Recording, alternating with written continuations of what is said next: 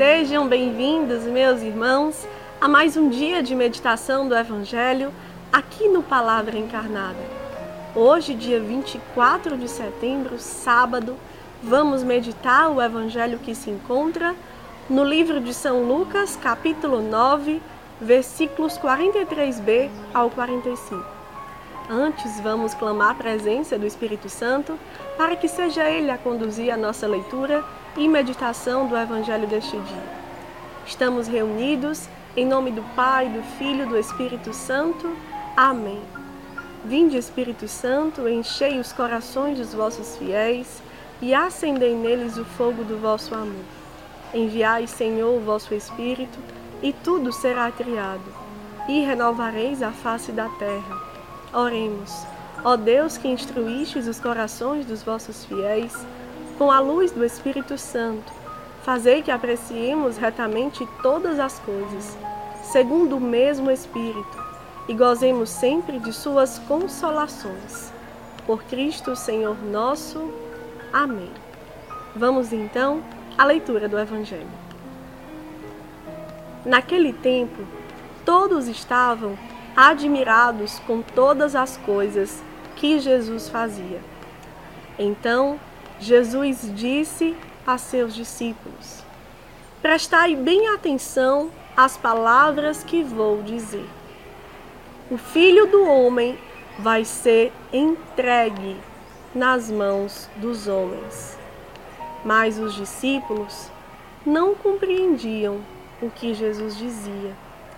O sentido lhes ficava escondido, de modo que não podiam entender e eles tinham medo de fazer perguntas sobre o assunto.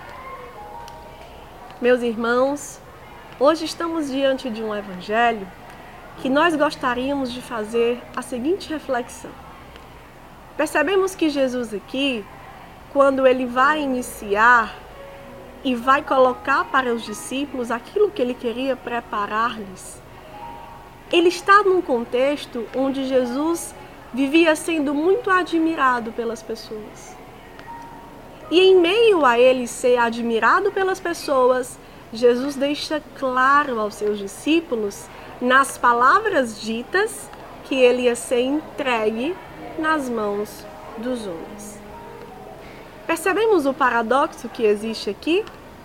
Jesus estava sendo muito admirado pelas coisas que ele fazia e no mesmo contexto, ele prepara e avisa os seus discípulos que ele ia ser entregue nas mãos dos homens.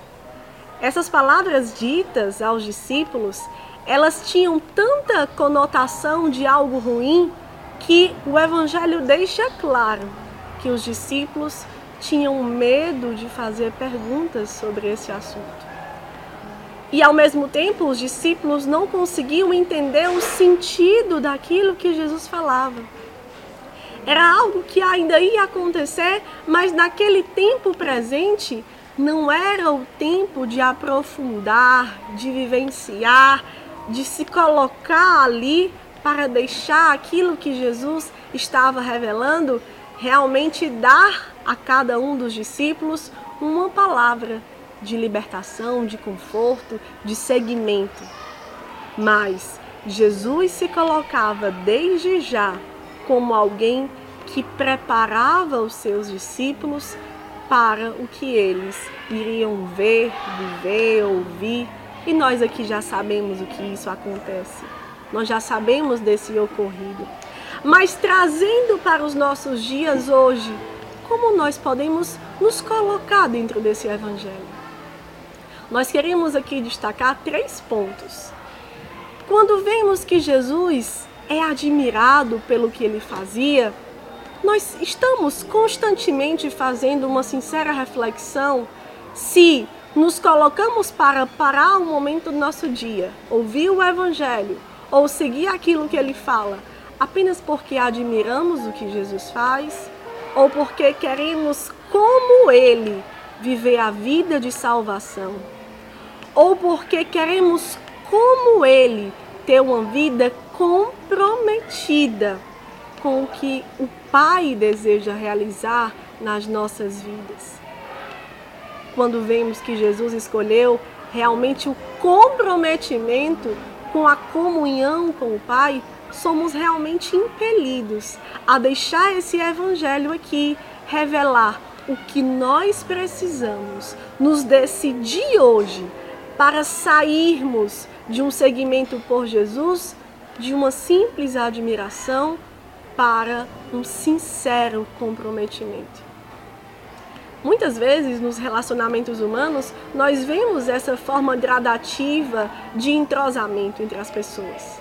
A admiração é aquilo mais fácil, mais rápido. E porque é mais fácil, mais rápido, ela também vai embora muito depressa se algo acontece, se algo desaponta. E Jesus deixava claro que aquele mesmo povo que era admirado, um dia ia recebê-lo.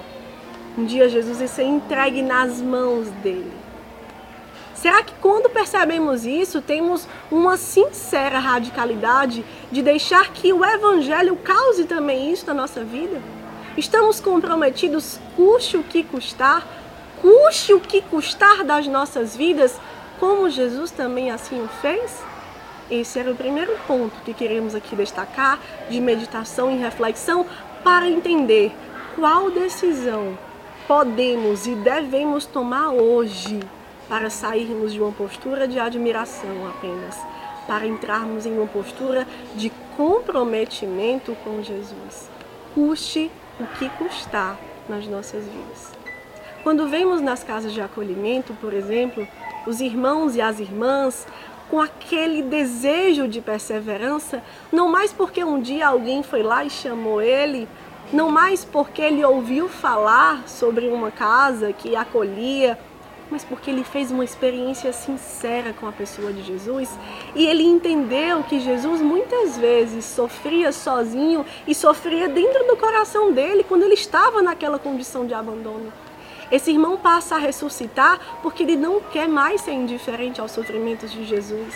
E esse irmão começa a ter uma vida nova porque ele se compromete com a pessoa de Jesus.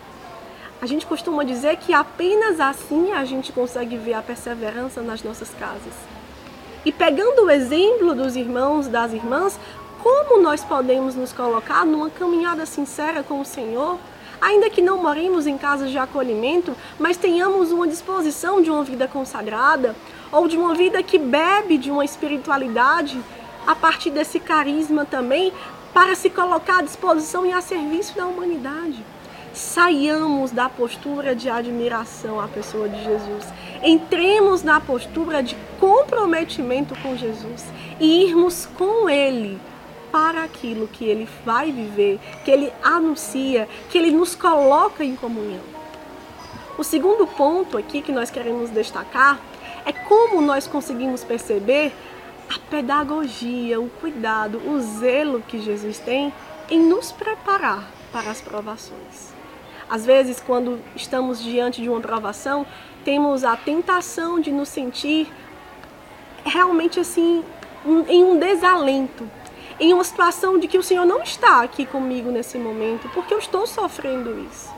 E na verdade, quando Jesus deu o exemplo na sua paixão, na sua agonia ali no horto, na sua flagelação, na sua crucifixão, no seu cuidado e zelo de preparar os discípulos quando nada disso ia acontecer, ele quer que nós acreditemos que qualquer fio de cabelo que caia da cabeça, das nossas cabeças, ele está no governo, ele está no comando, ele está ali por nós. Agora, como nós reagimos a isso é o que ele espera de mim de você. Como ele nos coloca a uma atitude livre, a uma atitude desprendida, é como ele espera que a gente possa viver como ele também assim viveu. É interessante ver que os discípulos tinham medo de perguntar sobre o assunto.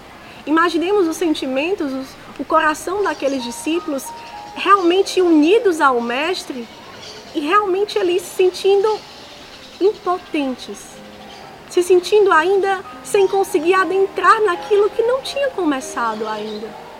Quantas vezes na nossa caminhada nós também testemunhamos isso?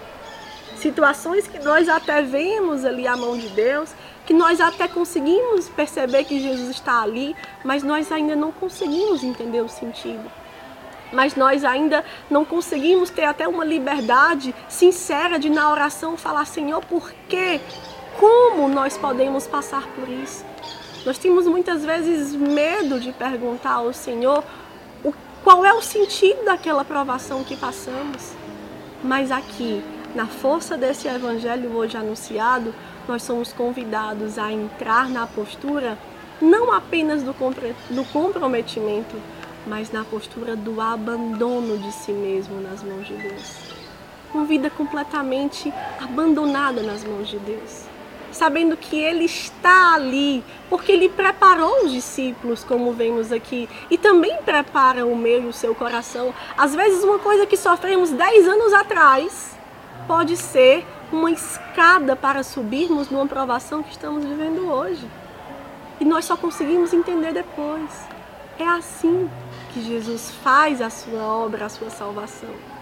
Então, pela força desse evangelho, tenhamos uma certeza: aqueles que se abandonam em Deus, eles têm na intimidade com a pessoa de Jesus todas as suas necessidades atendidas no tempo de Deus. Até mesmo para aquilo que for uma provação, aquilo que for uma desolação, nós nos abandonamos em Deus e nos tornamos aquilo que Ele quer que nós sejamos. Eu lembro no meu processo vocacional quantas e quantas vezes eu sofria por anos e anos com medo de viver uma vocação. Com medo de dar conta de uma vocação, com medo se minha vocação era uma ou outra. E hoje, tendo todas as respostas da minha vocação, eu me coloco numa sede de viver, de colocar em prática de levar a termo tudo que eu guardei no coração, tudo que eu esperei em Deus, todas as demoras que o Senhor fez na minha vida, todos os sofrimentos para chegar até aqui, para me abandonar nas mãos dele. A vontade dele. O que ele vier a passar, pelo que ele me chama, o que eu vier a passar, pelo que ele me chama na vocação que hoje eu vivo, está tudo entregue nas mãos dele. Tem uma folha que cai está tudo entregue nas mãos dele. Nesses dois versículos, façamos esse propósito de voltar a meditar para sairmos dessa postura de admiração, para entrarmos numa postura de comprometimento com o Senhor, até chegarmos a uma postura de abandono nas mãos de Deus. De toda a nossa vida nas mãos de Deus. Isso precisa ser renovado dia a dia. Não existe vocação que vive o abandono contando ali os anos de conversão. Conversão é hoje. O estado da graça é hoje. A resposta que eu dou de abandono sincero é hoje. É no segundo que vai se aproximar. E somente com o coração em comunhão com Ele nós podemos realmente adentrar nisso que Ele nos pede de termos um coração que vai pouco a pouco entendendo a obra que o Senhor quer para mim e para você, que se coloca até na sinceridade de sentir medo de perguntar aquilo que é a vocação, aquilo que é a vontade de Deus, aquilo que, que Deus quer falar com isso, mas se coloca ali na espera do Senhor realizar a obra. E porque vê a obra se realizando, vai confiando mesmo com medo, vai dando passos mesmo com medo porque a referência já não é mais si mesmo. A referência é aquele que fala. A referência é o que ele passou. A referência é tirá-lo da condição de abandono, crucificado até os dias de hoje, em tantas crianças, homens, mulheres que ainda se encontram nas ruas. É ressuscitar com todos eles, pelo mistério de redenção e salvação que o Senhor deseja para as nossas vidas.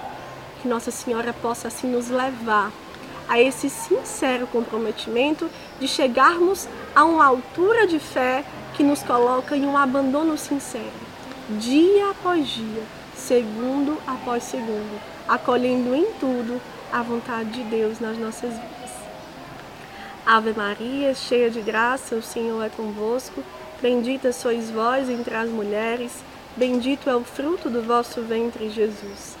Santa Maria, Mãe de Deus, rogai por nós, pecadores, agora e na hora de nossa morte. Amém. Que Deus nos abençoe.